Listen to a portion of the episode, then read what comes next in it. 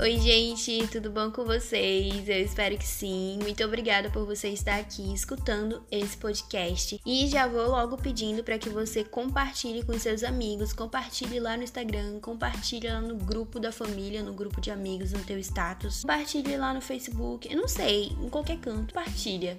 Chama a galera para escutar esse podcast aqui, esse espaço maravilhoso que eu chamo de meu conto de falas. Não esqueça de seguir o nosso perfil lá pelo Spotify. Também também não esqueça de lembrar os seus amigos que eles podem escutar por qualquer outra plataforma. E o link está na minha bio do Instagram. É isso aí, vamos lá.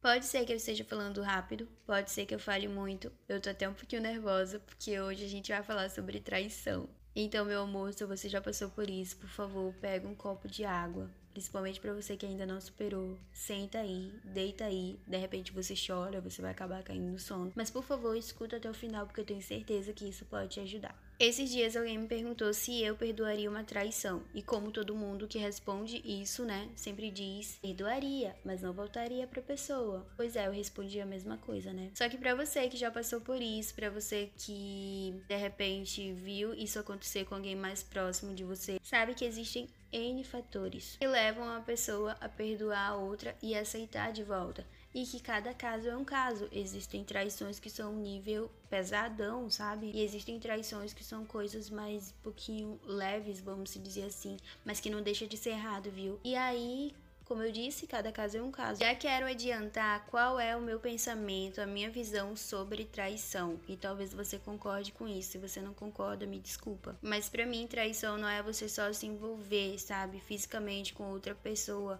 do jeito que a gente costuma ver por aí, o jeito mais comum, vamos dizer assim. Mas para mim, traição também está ligado quando você deposita um interesse em outra pessoa quando você deixa de pensar na pessoa com quem você tá de uma forma especial e acaba transferindo todo esse sentimento para uma pessoa de fora. Quando você costuma desejar outra pessoa, quando você costuma deixar que outra pessoa tem certa liberdade com você, coisas que são desrespeitosas, coisas que magoariam com certeza a pessoa com quem você está assumindo um compromisso. Tipo assim, tem uma situação ali, você não beijou a pessoa, mas você ficou de gracinha com ela, para mim isso é traição. Você viu que a pessoa tem interesse em você, você continuou ali perto dela, na dela, aceitando o chaveco dela, dizendo: "Ai, não, e não, para, Pra mim, você tá gostando daquilo e para mim isso é traição, sim. Quando eu me peguei refletindo bastante sobre esse assunto, eu acabei associando traição à prática do pecado. Porque vejamos bem, quando você acaba caindo no pecado, praticando um pecado horrível, horrível, horrível mesmo,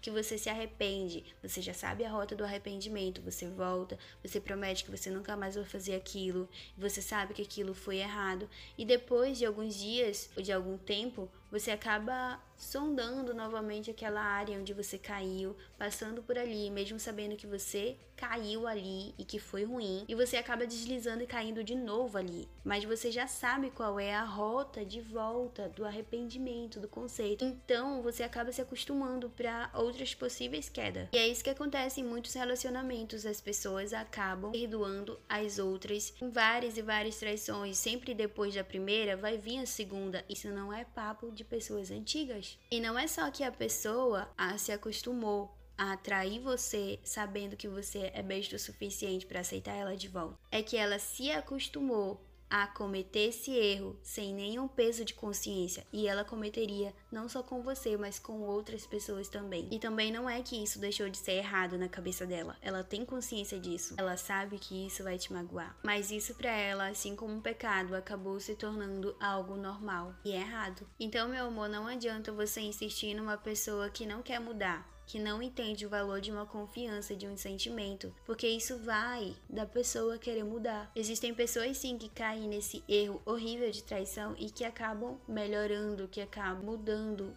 E desculpa falar uma coisa bastante pesada, mas provavelmente você que já perdoou a primeira traição está disposto a perdoar a segunda, a terceira, a quarta e a quinta. Eu conheço pessoas que embarcaram num relacionamento perdoando várias traições e que continuam com as pessoas que traíram elas. E que na cabeça delas isso é um verdadeiro relacionamento e se é um relacionamento saudável, mas a pessoa por fora continua fazendo a mesma coisa. E vai por mim, cara, tem pessoas que te traem e aí te dão o mundo, continuam te dando o mundo. Mas eu penso assim, de que vale a pessoa te dar o mundo se ela não te dá respeito, não é mesmo? Eu sei que não é fácil abrir mão de um relacionamento onde existem traições e várias outras questões e você tá há muito tempo com essa pessoa e não está disposto a abrir mão disso, mas cara, você tem certeza que você quer passar anos preso nesse relacionamento, tolerando certas coisas que ninguém deveria tolerar? Se o seu relacionamento já começou com o vacilo do pequeno ao grande, é um grande motivo para você